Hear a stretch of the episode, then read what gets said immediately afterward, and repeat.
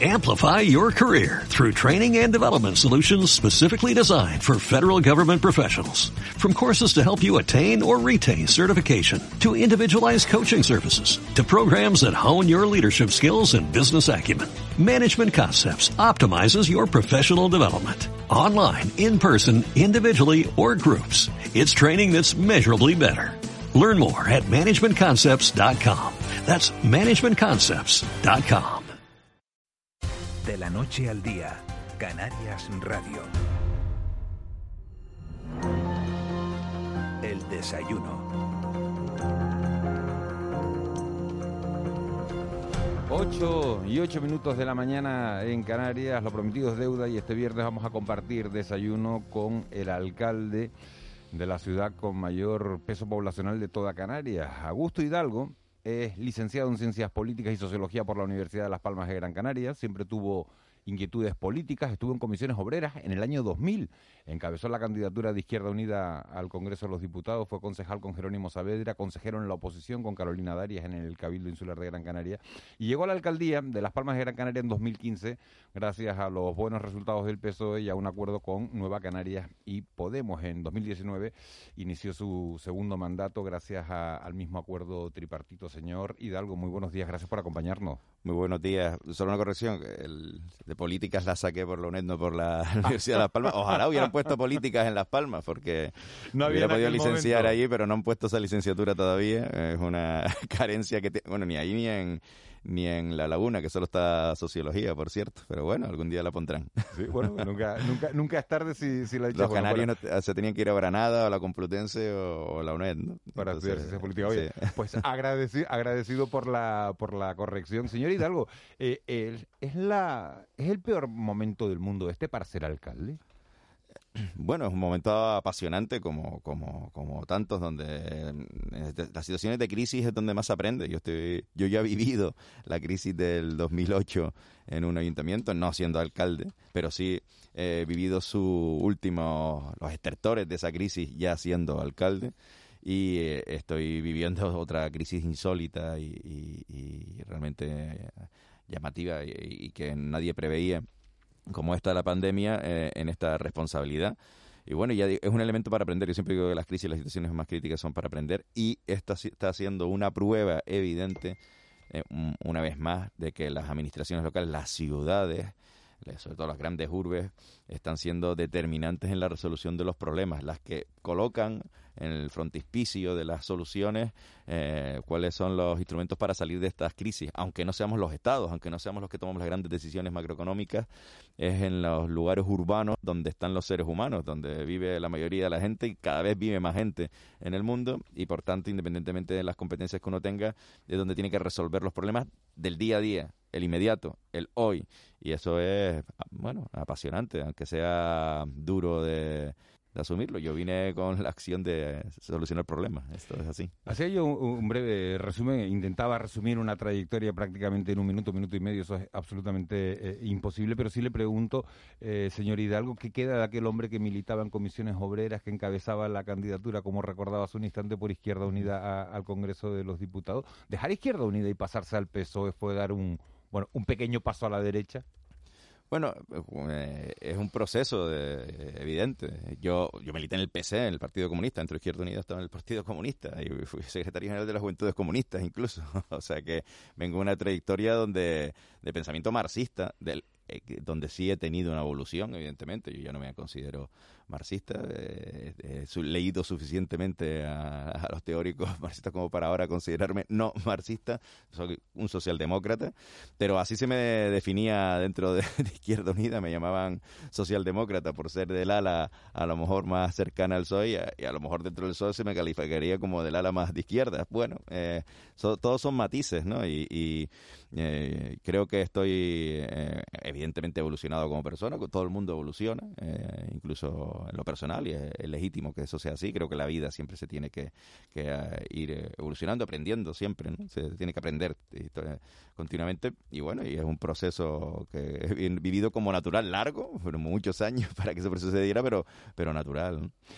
Hoy tiene usted una, agenda apretada, por eso le agradezco especialmente que, esté con nosotros esta mañana. Eh, a media mañana va a acudir con el presidente de la autoridad portuaria y el presidente del gobierno a recibir el primer crucero de, eh, de la temporada. Eh, ¿Qué significa la llegada de, ese crucero? ¿Le produce ilusión o, le produce cierta desazón, cierta, cierta tristeza? Pues mm, solo me queda la ilusión. Es decir, creo que yo soy una persona muy optimista ¿eh? y, siempre intento ver eh, el vaso medio lleno, eh, lo tengo que decir. Creo que eso es lo que me impulsa a estar constantemente intentando solucionar problemas y, y lo que era algo ya cotidiano en la ciudad de Las Palmas de Gran Canaria, como es ver no uno, sino cinco cruceros en, en la dársena de cruceros y bajando cinco mil turistas en una mañana, pues ahora el que venga un crucero con 800 turistas, porque no pueden venir más por las medidas de seguridad y que pueden bajar, se convierte en un acontecimiento, porque el momento lo precisa, es decir, eh, va a ser los primeros cruceros que va a haber de Europa, eh, incluso si lo miramos a nivel mundial, de la quitamos Asia, pues en esta zona de esta parte del hemisferio, pues va a los primeros cruceros que se van a dar y eso es un gran indicador, un gran mensaje al mundo de que aquí las cosas están haciéndose bien, que a pesar de la situación complicada que tenemos, donde no podemos relajarnos, se están tomando con, con cautela y lo fundamental, que es el que lleguen turistas para que nuestra economía se reactive, empieza a ver la luz al final del camino. Espero que no se retrotraiga, que tengamos otro, otra caída, ¿no? Yo espero que sí, que esto sea el principio de una muy buena noticia. Alcalde, hace unos días anunciaba usted que Las Palmas de Gran Canaria va a invertir más de mil millones de euros durante los próximos diez años en, eh, en, el Pacto Verde local, así lo, así lo bautizaba. Eso va a suponer la mayor movilización de recursos de la historia de la ciudad para generar 15.000 puestos de trabajo y para impulsar la, transición ecológica. ¿Es el momento eh, para hacerlo? Lo digo por la situación de, emergencia social a la que nos estamos enfrentando. Es precisamente ahora el momento especial para hacerlo, pero aunque no estuviéramos en una situación de, de pandemia, es necesario que se hiciera esto.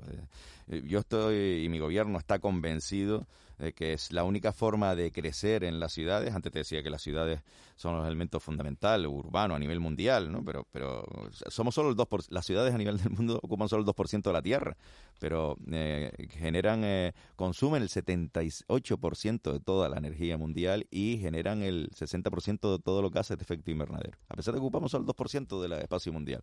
Entonces, si somos capaces de hacer una apuesta que en la que nosotros creemos, que es que podamos crecer como ciudad, generar empleo, mientras eh, hacemos ese pacto solidario con el futuro, que es no depredar el entorno en el que nos encontramos, y eso se puede hacer hoy. ¿Cómo se puede hacer? Con la tecnología, fundamentalmente. La única forma de crecer sin depredar el, el, ecosistema en el que vivimos, el mundo en el que vivimos, es con la tecnología, y eso se puede hacer hoy. Pero para eso necesitamos mucha inversión. Y se da la circunstancia de que en esta crisis, en esta pandemia, nos hemos encontrado con cómo las dos variables se juntan. Es decir, los proyectos que llevamos haciendo en esta ciudad en los últimos cinco años, que los tenemos maduros en el ámbito de la generación de residuos, de las obras hidráulicas, que este es el elemento fundamental, que a veces no se ve, el elemento hidráulico en la ciudad eh, como la, gestión de la, propia energía dentro de los ámbitos de, nuestros edificios y demás, cómo se gestionan el ruido, cómo se gestiona eh, la forestación dentro del entorno urbano todos esos proyectos que llevamos elaborando y que están maduros, ahora se da la circunstancia que hay una vía de financiación inmensa de 140 mil millones para España, eh, que ya de aquí al abril va a estar definido, con, debe estar definido con proyectos y nosotros no vamos a llegar en el último segundo preparando de forma improvisada propuestas, sino que como llevamos un trabajo de planificación durante años, ahora lo hemos colocado una, en una tabla de planificación, que es este horizonte verde, este pacto local verde, para presentárselo a las administraciones que procedan, si es directamente Europa Europa, a, España a España, o al ministerio que proceda, eh, que proceda a presentar, porque eso se está discutiendo el cómo, se está discutiendo en este momento a nivel europeo, pero que de aquí a final de año estará eh, clarificado. Nosotros estaremos en el punto, en la punta de lanza, en, el, en la línea de salida para llevar eh, intentar conseguir esos recursos. Está hablando usted de, la generación de empleo, merced a ese, a, ese pacto local verde. La tasa de paro ahora mismo en Las Palmas de Gran Canaria, miraba los datos ayer de septiembre de 2020, está en el 25,6%, son tres puntos más eh, que en septiembre de, de 2019. También es cierto que están tres puntos menos que cuando accedió a la alcaldía en 2015. ¿Qué le? A esos 45.000 parados de, Las Palmas de Gran Canaria. En esta situación en la que estamos, eh, ¿van a poder encontrar oportunidades en su ciudad? Fíjense eh, eh, que la ciudad tiene, representa eso que siempre se ha cargado, se ha dicho, que es como la salida de, de, la dependencia en Canarias del monocultivo del turismo. es una prueba, si lo ves en la estructura microestructura económica de la ciudad de Las Palmas de Gran Canaria. ¿Qué quiero decir con esto? Fíjense, nosotros en los últimos cuatro, en los primeros cuatro años de mandato conseguimos bajar 10.000 puestos de 10.000 parados, conseguimos sacar a 10.000 parados de la situación de desempleo y generar un empleo y generar puestos de trabajo, es decir, 10.000 puestos de trabajo netos. Eh, fue la mayor generación de empleo neta de toda Canarias con diferencia esta crisis económica ha sido un palo. Pero si lo miramos desde el punto de vista relativo, veremos que nosotros hemos perdido en, una, en este año, producto, y ahí incide la pandemia, un 16% de puestos de trabajo, es el impacto de, la, de esta situación. Sin embargo, Canarias ha sido un 24%. Eh, en el último mes que se generó empleo, se generaron 3.000 puestos de trabajo, eh, más de 1.000 estaban generados solo en la ciudad de Las Palmas de Gran Canaria. O sea, de los 3.000 puestos de trabajo generados en Canarias el mes anterior, 1.000 se generaron en la ciudad de Las Palmas de Gran Canaria. Ahora hemos tenido un palo importante en los últimos días de empleo. hemos perdido 8.000 puestos de trabajo en Canarias netos. Pues bien, Las Palmas de Gran Canaria solo perdió 900. Para que nos hagamos una idea de la compatibilidad. ¿Por qué? Bueno, tenemos un puerto muy activo, es de los pocos puertos de Europa que no ha parado la actividad, que no ha decrecido su actividad ni una décima desde que eh, empezó la pandemia, lo cual es insólito y llamativo. Eh, eso nos ha dado una capacidad de tener hoteles abiertos, eh, e infraestructuras que dependen del puerto abiertas. El turismo ha sido un palo porque era un sector del que estábamos empezando a tener mucho, muy buenos resultados, pero no era, no acaparaba toda nuestra economía local. Y esto empieza además a, reactivarse porque somos una ciudad y vemos que la actividad, que venga a, Las Palmas de Gran Canaria verá que está, la ciudad está en plena actividad y evolución. Faltan los turistas que venían del sur y demás, ¿no? Pero ahora empezarán a venir los, los cruceristas. Por tanto, el impacto ha sido menor, pero duro. Y yo, lo que sí les mensaje, lo que me comentabas, me preguntabas, ¿no? ¿Qué mensaje se le puede dar a, la gente que está en la situación de desempleo? Pues que hay no solo esperanza, sino que estamos en el camino de poder solucionar eh, esta situación y que volvamos a la situación pre-pandemia, que era una situación, ya digo, de con varias décimas, varios puntos por debajo de los que tenemos en este momento de desempleo. Tres puntos menos de, desempleo, sí. Eh, hay otro asunto, yo decía antes que, señor Hidalgo, que teníamos, que tenía usted hoy una, una agenda apretada después de, después de esa, de esa reunión con la autoridad portuaria, de ese recibimiento al crucero, que como dice, es un hecho inédito también. Ahora mismo que, que alguien haga turismo en el mundo, eh, pues también es una buena noticia. Usted decía que le gustaba ver el lado, el lado positivo. Y después tiene una reunión a mediodía con el ministro del Interior, con Fernando Grande Marlasca. Hace unas semanas venía por aquí, hace un mes venía por aquí el ministro José Luis Escribá para hablar del tema de, de migración. El señor Escribá hacía en las últimas horas unas declaraciones diciendo el problema de la migración en Las Palmas de Gran Canaria está resuelto con el CEIP, con el León, no con el centro de enseñanza que bueno que se está rehabilitando para alojar eh, inmigrantes. Eso ha generado algunas protestas en su ciudad. Eh, ¿Cómo valora la visita de Grande Marlasca y qué le va a pedir usted hoy al señor al ministro del Interior? Bueno, me han convocado a, esa reunión, y porque la tuve con el, con el ministro eh, de, ah, Seguridad Social e Inmigración. en realidad la, relación la hemos tenido más con el otro ministro, con el de Inmigración, porque eh, es con el que hemos eh, acordado la sesión del, del Save León para que pudieran tener un lugar. Miren, en esto de la, de la inmigración, yo he intentado tener un perfil bajo, a pesar de que la ciudad de Las Palmas de Gran Canaria es el municipio de Canarias que más infraestructura que más infraestructuras, con mucha diferencia, han eh, cedido para poder salir de esta situación humanitaria. Pero lo hemos hecho con un perfil muy bajo, porque creo que este, esta situación, la situación de la, de, la, de la inmigración es algo que en todo el mundo genera eh, debates acalorados y que es muy fácil que deriven a una situación de, controversia, de xenofobia, incluso de miedo al, al de fuera. Y esto es lo que debemos evitar, porque yo creo que el verdadero problema que tenemos en Canarias eh, con respecto a la inmigración está en el mar, no en la tierra. Es está en los miles, hablaban ayer en datos, eh, de personas que ya han muerto o desaparecido en alta mar. Eso sí que es un drama humanitario. Yo hoy le diré le preguntaré, pero supongo que vendrá con noticias, porque ayer me decía el delegado que va a venir con información importante. Vamos a ver qué es lo que nos dice hoy. Eh, que ponga todos los esfuerzos para llegar a esos acuerdos, como reeditar esos acuerdos de apertura de, fronteras. Parece que con Mauritania ya, se va a abrir, de Marruecos eh, con Senegal también tendrá que ser porque empiezan a llegar muchos de Senegal y ver la situación que estamos viviendo porque tenemos una guerra civil ahí al lado en Malí eh, que lleva siete años de conflicto armado y están llegando muchos malienses. Ese es lo que le compete a él y que nos pueda solventar esa situación en frontera y eh, en el mar que es lo realmente dramático nosotros, ¿qué nos queda? Evidentemente un ayuntamiento no tiene competencias en esta materia, pero no me puedo inhibir de esta realidad y yo voy a poner todos los recursos que estén a mi disposición para evitar que haya un drama en tierra, que no lo está viendo porque creo que la gente está siendo solidaria. Yo he sido, bueno, eh, al final he, salido eh, en, los medios como consecuencia de una grabación que hubo de una señora. Una grabación que se hizo que se hizo este, viral eh, a través de WhatsApp, que circuló por todos lados, de una, de una, señora que lo estuvo grabando mientras visitaba ese centro. Efectivamente, lo, lo, colgó en una red social. pero precisamente no he querido ser eh, más explícito a nivel público porque ese debate que yo viví en directo ahí eh, es el que es muy fácil de prender, el que es muy fácil de, generar.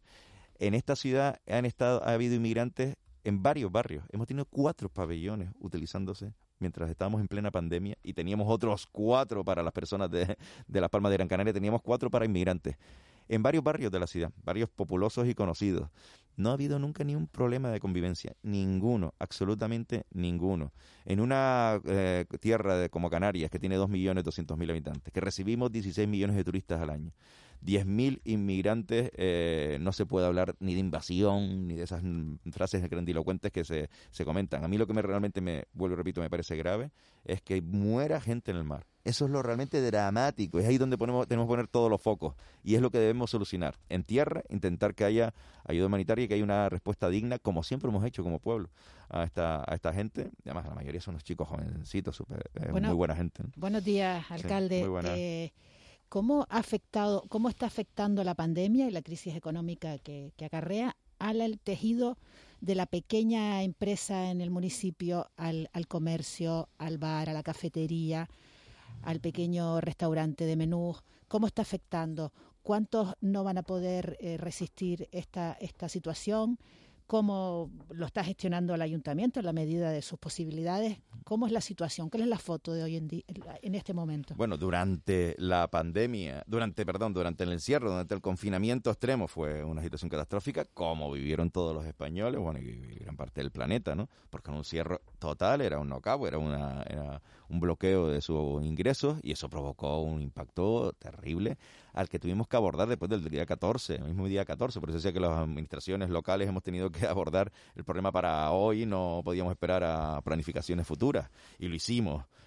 14.000 personas, 14.000 familias, lo he dicho muchas veces, de la ciudad de Las Palmas de Gran Canaria, que jamás habían dirigido a una administración pública porque nunca habían tenido la necesidad de pedir una ayuda de ningún tipo social tuvimos que ayudarles para comer, para comer todos los días.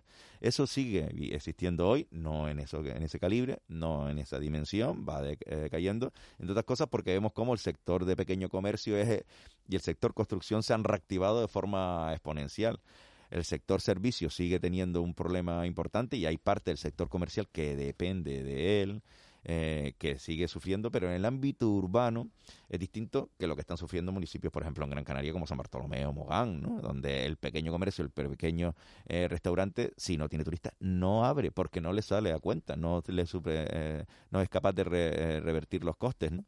En cambio, en la capital sí estamos teniendo actividad, los restaurantes están volviendo a tener una actividad muy importante, estamos teniendo unos días fantásticos además, y estamos viviendo de la actividad que genera la propia urbe con una, industria que yo siempre digo que es la gran industria real que existe en Canarias, que es la zona portuaria, ¿no? Es decir, esto nos ha eh, salvado parte de la situación y por eso nuestros datos de desempleo son mejores que el resto de Canarias. Eh, empeoraron menos y están mejorando más que el resto de Canarias dentro de la situación dura, durísima. ¿no? Eh, es un indicador clarísimo sobre esta realidad distinta. Pero, ya digo, hasta que no lleguen los turistas, que es el elemento determinante de la economía canaria, tanto los comercios de la capital como los del sur seguirán con datos malos. ¿no? El problema, alcalde, buenos días, eh, es que mm, en ese ecosistema económico, por ejemplo comercial, pongo por caso, pues, pues el, emblema, uno de los emblemas de la ciudad de Las Palmas, como puede ser Triana, claro, hay empresas que son capaces de resistir porque son grandes cadenas en el fondo y hay otras más pequeñas que, que no tienen las espaldas suficientes para aguantar. Yo le, le preguntaría un poco por medidas concretas que desde el ámbito municipal se pueden lanzar para sostener, por ejemplo, a sectores claramente afectados, ¿no? eh, pequeño comercio, del que ha hablado usted, y ocio nocturno, que ese sí se enfrenta a un invierno, pues vamos a decir que complicado. Nosotros hemos hecho medidas de retraso hasta diciembre de, todos los pagos de, impuestos, pero también hemos eliminado tasas de toda índole. Por ejemplo, eh, eh, tasas de, eh, algunas afectan a las terrazas y demás, que es uno de los negocios que afecta directamente al sector comercial. De hecho, lo hemos hecho de forma eh, mucho más drástica que otras ciudades, donde solo lo han utilizado durante el momento de confinamiento o que han hecho la, han eximido el pago de la mitad. Nosotros hemos eximido el 100% del pago de la mayoría de las tasas, tanto de los pequeños comercios que utilizan locales de, que dependen del ayuntamiento, los, eh, todos los, eh, los cánones que tienen que pagar. En las zonas de viviendas sociales también lo hemos hecho, tanto para los locales comerciales como para las viviendas. Eh, hemos hecho un paquete de medidas, de más de 100 medidas eh, económicas para paliar la situación. Además, lo hicimos desde, el 1 de enero con carácter retroactivo, aunque la situación empezó en marzo, hasta el 31 de diciembre, porque suponíamos que esto iba a durar. Mira, nos hemos, al final hemos tenido razón y la situación eh, desgraciadamente ha continuado casi hasta final de año. Entonces, esas medidas las hemos tomado y estamos evaluando si esta situación continúa. Es verdad que ahora no estamos como está ocurriendo en la península, con cierres eh, puntuales y demás. Estamos en la mejor situación del Estado en este momento eh, y solo nos faltan que lleguen los turistas para volver a nuestra situación pre-COVID. eh, eh, porque si no estaríamos en una situación de normalidad prácticamente, en las medidas en las que no son inexistentes, más allá de que nos sigamos viendo todos con mascarilla, la distancia de seguridad y demás, y tener la prudencia, y que genera también distorsiones y de eh, que la gente no pueda ir a los comercios en la misma comodidad, llegar a la administración y ser atendidos con la misma comodidad, todas estas situaciones siguen existiendo por prudencia y, y, por garantía de que esto no vuelva a, rebrotar, pero es evidente que si la situación no mejora, pues tendremos que evaluar medidas drásticas también para el año que viene desde el punto de vista económico, nuestra competencia, evidentemente. ¿no? Poniendo dinero encima de la mesa, porque claro, al final es la pregunta que hacen todos. El sector del ocio, por ejemplo, dice, necesitamos un plan de rescate. Claro, un plan de rescate es dinero público. Todo el mundo pide planes de rescate, pero yo creo que la mejor forma de que, se reactive la economía es que pongamos los instrumentos para que la, economía tire de la, del mercado, no que saquemos recursos. Curiosamente, en este momento en que las administraciones locales recuerden que somos las únicas que estamos perdiendo ingresos y no se nos está revirtiendo esos ingresos. Sí, se han quitado la, norma del techo de gasto. Que no es poco. Para una administración como la que presido yo, que está totalmente saneada, es una muy buena noticia. Es verdad que se ha tomado un momento en el que ya no había tiempo de, aplicarla, porque estamos a las puertas del 31 de diciembre, pero la aplicaremos para el año que viene, como vamos a hacer todas. Sí he tenido tiempo de eh, pagar recursos. He movilizado 28 millones de euros el mes pasado gracias a esa medida. ¿eh? 28 millones de euros. Hemos eh, recuperado los remanentes que no hubiéramos podido con el techo de gasto eh, eh, en el pleno del viernes pasado. Que no es poco, y el mes que, y el año que viene incorporaremos más millones. Pero hay muchas administraciones locales que yo entiendo que nos han recortado eh, los ingresos y nos han recortado ingresos importantes en tiempo real porque ha caído el IGIC y parte de los ingresos dependen del Fondo Canario de Financiación, dependen de los ingresos fiscales de la comunidad autónoma y no y han caído de forma estrepitosa y nos los han quitado a las comunidades autónomas, las dado 16 mil millones no reembolsables, o sea, 16 mil millones que no tienen que devolver al Estado y el Estado ha recibido 140 mil millones de la Unión Europea o va a recibir de la Unión Europea, pero las administraciones locales no hemos recibido ni un euro nos han quitado los ingresos.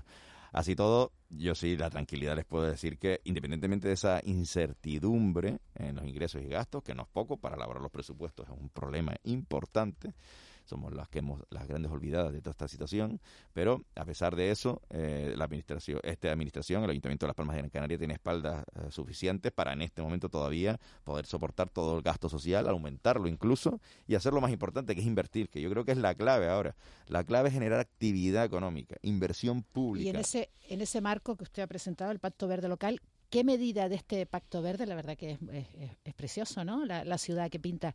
¿Cuál es la medida más disruptiva, la que más nos va a cambiar la forma de, vivir en esta ciudad? Bueno, eh, si lo habrán visto, el esquema es muy amplio, extenso. Hay elementos que efectivamente cambian eh, los hábitos de la propia ciudadanía, sobre, por ejemplo, con elementos que tienen que ver con la con la gestión de los residuos, sin ir más allá, cuando incorporemos el quinto contenedor, que va a ser un contenedor marrón, donde vamos a tener que hacer un nuevo, una nueva separación dentro de casa, pues eso es un cambio de hábito. En una ciudad que está acostumbrada a que te recojan la basura todos los días, además, eh, y que, eso no ocurre prácticamente en ningún sitio del mundo. Estamos acostumbrados a, un servicio excesivamente eficiente a la hora de la gestión de los residuos. Hoy vamos a tener que pedirle un esfuerzo más a la ciudadanía en ese sentido. Cuando implantemos en algunos lugares de la ciudad el puerta a puerta, este va a ser también una comodidad, pero al mismo tiempo un cambio de hábito hábitos a la hora de la gestión. El puerta a puerta es recoger en la, directamente en las puertas de casa los residuos totalmente separados. Hay sitios donde se realiza eh, por un sistema, eh, bueno, hay muchos modelos, ¿no? Yo he visto modelos en Italia y en el norte de España. Eh, es muy complejo, por tanto no se va a extender a toda la ciudad. Entonces son algunas zonas concretas donde podamos ponerlo en práctica y que es la recogida personalizada en casa bloques o casas eh, particulares eh, donde eh, podamos hacer la separación previa, en, hay el compromiso ciudadano de que ya está separada justo en la puerta de casa y es prácticamente un pacto entre los ciudadanos y el, sistema de recogida. es el sistema ideal, pero también el más costoso y más complejo, pero lo veremos implantar en algunos lugares. Esos son cambios de hábitos pero y de cambio de cultura y de mentalidad, ¿no? Estoy poniendo ese ejemplo como hay muchos otros, pero hay otros que van a cambiar eh, la fisonomía de la ciudad y no los vamos a, ver, a pesar de que son los de mayor inversión. En breve vamos a presentar ya el plan de infraestructuras hidráulicas, que es la gestión de todo el ciclo integral del agua, sobre el que si no somos capaces de gestionar, no somos capaces de crecer como ciudad, eh, fracasaríamos. Y tiene que ver también con, la, con los vertidos ¿no? y, con la, y con el medio ambiente. Ese plan de infraestructuras requiere mucha inversión, requiere planificar dónde van a estar las próximas desaladoras, de dónde va a estar la producción de agua. Una ciudad que consume el agua producida en el 98%, es la capital de España con más porcentaje de producción eh, y con menos agua procedente de, de, vías acuíferas, ¿no? Es, realmente impresionante, pero al mismo tiempo requiere de una planificación, requiere saber dónde van a ir las próximas depuradoras, cuando tenemos la de Barranco Seco, que es la mayor gran, la mayor y, más grande depuradora de la ciudad, no es la única ya, pero es la mayor, la más grande, que está obsoleta, que genera eh, olores y que además eh, está, se ha quedado en el centro de la ciudad, dónde van a ir las nuevas zonas, dónde van a ir la canalización del agua para reutilizarla al 100%. Todo eso requiere de cientos de millones de euros en infraestructuras que muchas, como decía, no se van a ver porque son casi todo obras que están en el subsuelo eh, o infraestructuras que van a estar en zonas de esta radio, en zonas industriales, pero que son determinantes para la vida de la ciudad. Le preguntaba más bien por qué es lo que vamos a ver, qué nos va a cambiar. Ah, bueno, lo que decía antes, en el ámbito de los residuos, en el ámbito de la gestión de las infraestructuras, en el ámbito de la movilidad, en la movilidad ya lo estamos viendo, es un elemento, es una de las franjas de, reconocibles de, la, de nuestra política, con el plan de movilidad que estamos, que estamos desarrollando, de ahí emana el plan director de, la bicicleta, el plan eh, de peatonalizaciones, el plan de la, o la metro guagua, pero mm, esa planificación que estamos ejecutando en este momento requiere también un debate y ver qué es lo que vamos a hacer aquí en el futuro. Estamos desarrollando el plan de movilidad urbana sostenible hasta 2030, está en fase de debate ahora con la ciudadanía, en plazo de, eh, en el momento del debate de ciudadano, pero eh, nuestra idea es planificar qué es lo que se puede mejorar, qué es lo que hemos hecho bien, qué es lo que hemos hecho mal y hacia dónde caminamos. Las cosas cambian, evolucionan hacia aquí al 2030. Eso va, ya está cambiando los hábitos. En esta ciudad la bicicleta ha sido disruptiva, la Metro lo será, la fisonomía de la ciudad eh, también va a cambiar. Las peatonalizaciones, Messi López es un ejemplo, eh, están también cambiando los hábitos urbanos y eso impactará, como lo impacta un contenedor nuevo, como impacta mm, o como un contenedor donde seguramente pondremos tarjetas, porque vamos a implantar sistemas eh, tecnológicos de, de gestión tanto del ámbito hidráulico como de la gestión de los residuos, donde tendrás tu tarjeta para saber cuántos los residuos que generas y que desde, también desde nuestra central de control sepamos si un contenedor está lleno o está vacío. Eso está ya incluso adjudicado, ya lo tenemos a, través de Indra y de nuestro proyecto de LPA Inteligencia Azul para hacer una gestión inteligente de los residuos. Todos esos elementos cambian los hábitos de la ciudadanía y, los iremos viendo en los próximos 10 años en la ciudad, pero muchos de ellos se están implantando en este momento. Alcalde, muy rápido, ¿la estrategia verde llega a todo el municipio? Es decir, ¿lo van a notar y disfrutar los vecinos de Mesa y López, pero también los de Escaleritas o La Reolla? Bueno, sin lugar a dudas, antes hablaba de, los, de la gestión de residuos y donde es más complejo es en las zonas extensas, pero donde el esfuerzo tiene que ser mucho mayor, evidentemente. Las zonas hidráulicas, por ejemplo, garantizan que podamos tener riego ¿eh? con agua depurada en toda la ciudad. Hoy ya estamos eh, regalando agua para riego para medianías en la isla de Gran Canaria, ni siquiera en el municipio, fuera del municipio, con la depuración de agua de la ciudad de Las Palmas de Gran Canaria. El caudal que tenemos hoy permite que eso sea así, estamos canalizando para que esto sea así. Por tanto, el impacto beneficioso de las medidas que tomemos no solo afecta a la ciudad de Las Palmas de Gran Canaria, sino afecta a la isla de Gran Canaria además por el impacto que tiene el que sea el núcleo urbano más importante que se lleva casi el, más del 40% de toda la población que está aquí eh, concentrada, ¿no? Eso indudablemente tiene un impacto en, toda la zona territorial donde estamos, que es la isla, ¿no? Así que eso sí ocurrirá para bien, ¿no? Esto es clave. Augusto Hidalgo, alcalde de Las Palmas de Gran Canaria. Nos hemos quedado sin tiempo, llevamos una interesante charla de 27 minutos. Eh, tiene, como decía, una agenda apretada hoy. Bueno, que vaya bien ese recibimiento a, los turistas, que bueno, que vaya bien la reunión también con el ministro Marlasca y que, y que consiga llevar a cabo ese gran pacto verde que tiene para, para la ciudad de sacar esos, esos proyectos, esos proyectos adelante. Un saludo, muchísimas gracias por haber compartido esta mañana radio con nosotros. Gracias a ustedes, un abrazo. Un abrazo. De la noche al día Canarias Radio. Amplify your career through training and development solutions specifically designed for federal government professionals. From courses to help you attain or retain certification, to individualized coaching services, to programs that hone your leadership skills and business acumen, Management Concepts optimizes your professional development. Online, in person, individually, or groups. It's training that's measurably better. Learn more at managementconcepts.com. That's managementconcepts.com.